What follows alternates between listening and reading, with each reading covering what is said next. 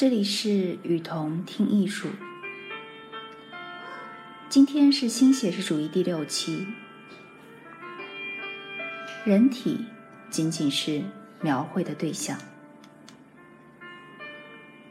菲利普·博尔斯坦，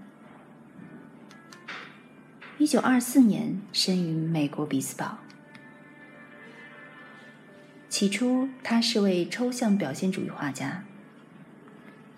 后来创立的一种新型写实主义的风格。波尔斯坦作品当中的人物形象不受任何叙事性、象征性或者心理学因素的影响。裸体是他创作的主要素材。他以极为冷静的态度描绘男女裸体模特儿，在这些人体当中，一切美好的愿望、浪漫的幻想。和情色的联想都不存在。对于他来说，每幅作品只不过是一组人体而已。人体对他来说仅仅是画家的描绘对象。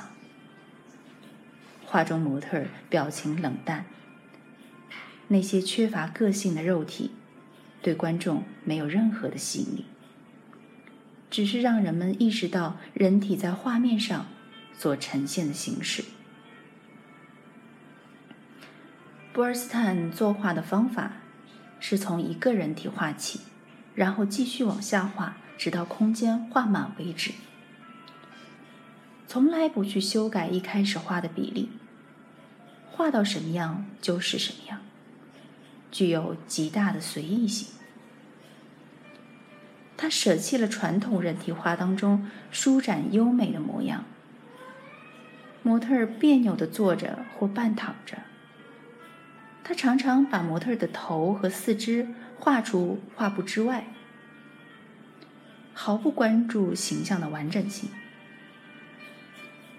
他的人体画如同是对一些物体的不留情面的旨意，一点温情偏爱都没有。和当时所有的写实画家一样。波尔斯坦避免对模特进行任何的心理刻画。画中的模特常常是表情呆滞、面目漠然，这些特点与传统人体画形成了巨大的反差。波尔斯坦宣称，要从另外一个视角表现人体，本来是什么样子就画成什么样子。他说。他绝对比一个摄影镜头看到的东西多，花的时间也比摄影镜头长，并表示他展现的就是形体本身，不是别的，就是自然界无数形体当中的一员。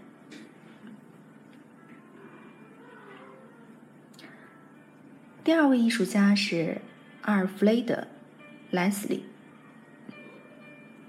一九二七年生于纽约，一个多才能和具有惊人能量的艺术家。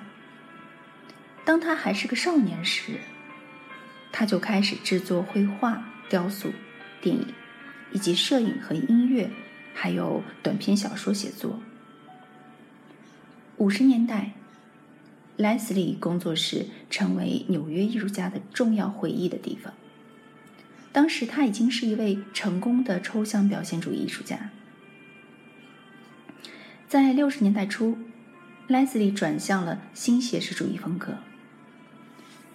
一九六六年十月，一场大火摧毁了他在曼哈顿家和工作室。在大火中损失了很多的作品、文字手稿以及电影拍摄资料。第三位艺术家是威廉·贝克曼。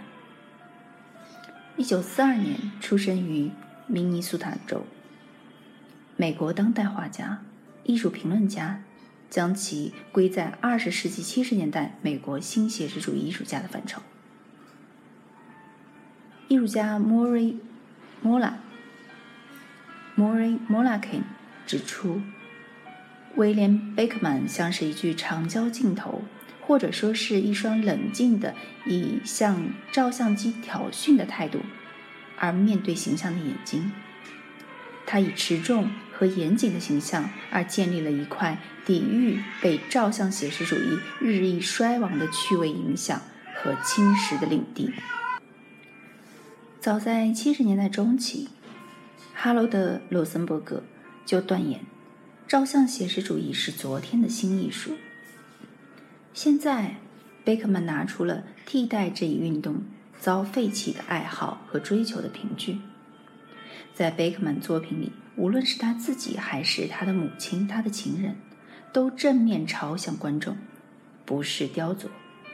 真人大小的尺寸以及画面形象的硬边描绘、冷漠表情，揭示着一种坦率和赤裸的真实。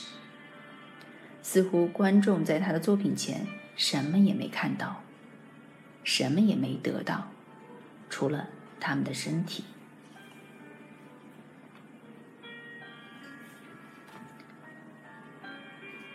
另外一位艺术家是爱丽丝·尼尔，生于一九零零年，美国视觉艺术家和作家。尼尔的绘画以生动的色彩和笔触展示了敏锐细腻的心理洞察。他在抽象艺术风头正劲的时期，掀起了一场传统肖像绘画的复兴。被赞誉为二十世纪最伟大的肖像艺术家之一。他描绘朋友、家人、恋人、诗人和艺术家，关注的还有主流社会边缘、移民社区的儿童以及老人，也曾描绘过黑人活动家和妇女运动支持者。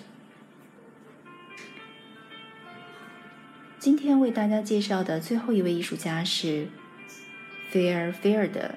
波特生于一九零七年，是美国画家和艺术评论家。他是二十世纪中叶美国艺术界最重要的新写实绘画的实践者之一。几十年来，他绘制了大量的肖像，描绘他生活的地方和各处风景。波特也是一位多产的评论家。经常在几家有影响力的艺术期刊上发表文章。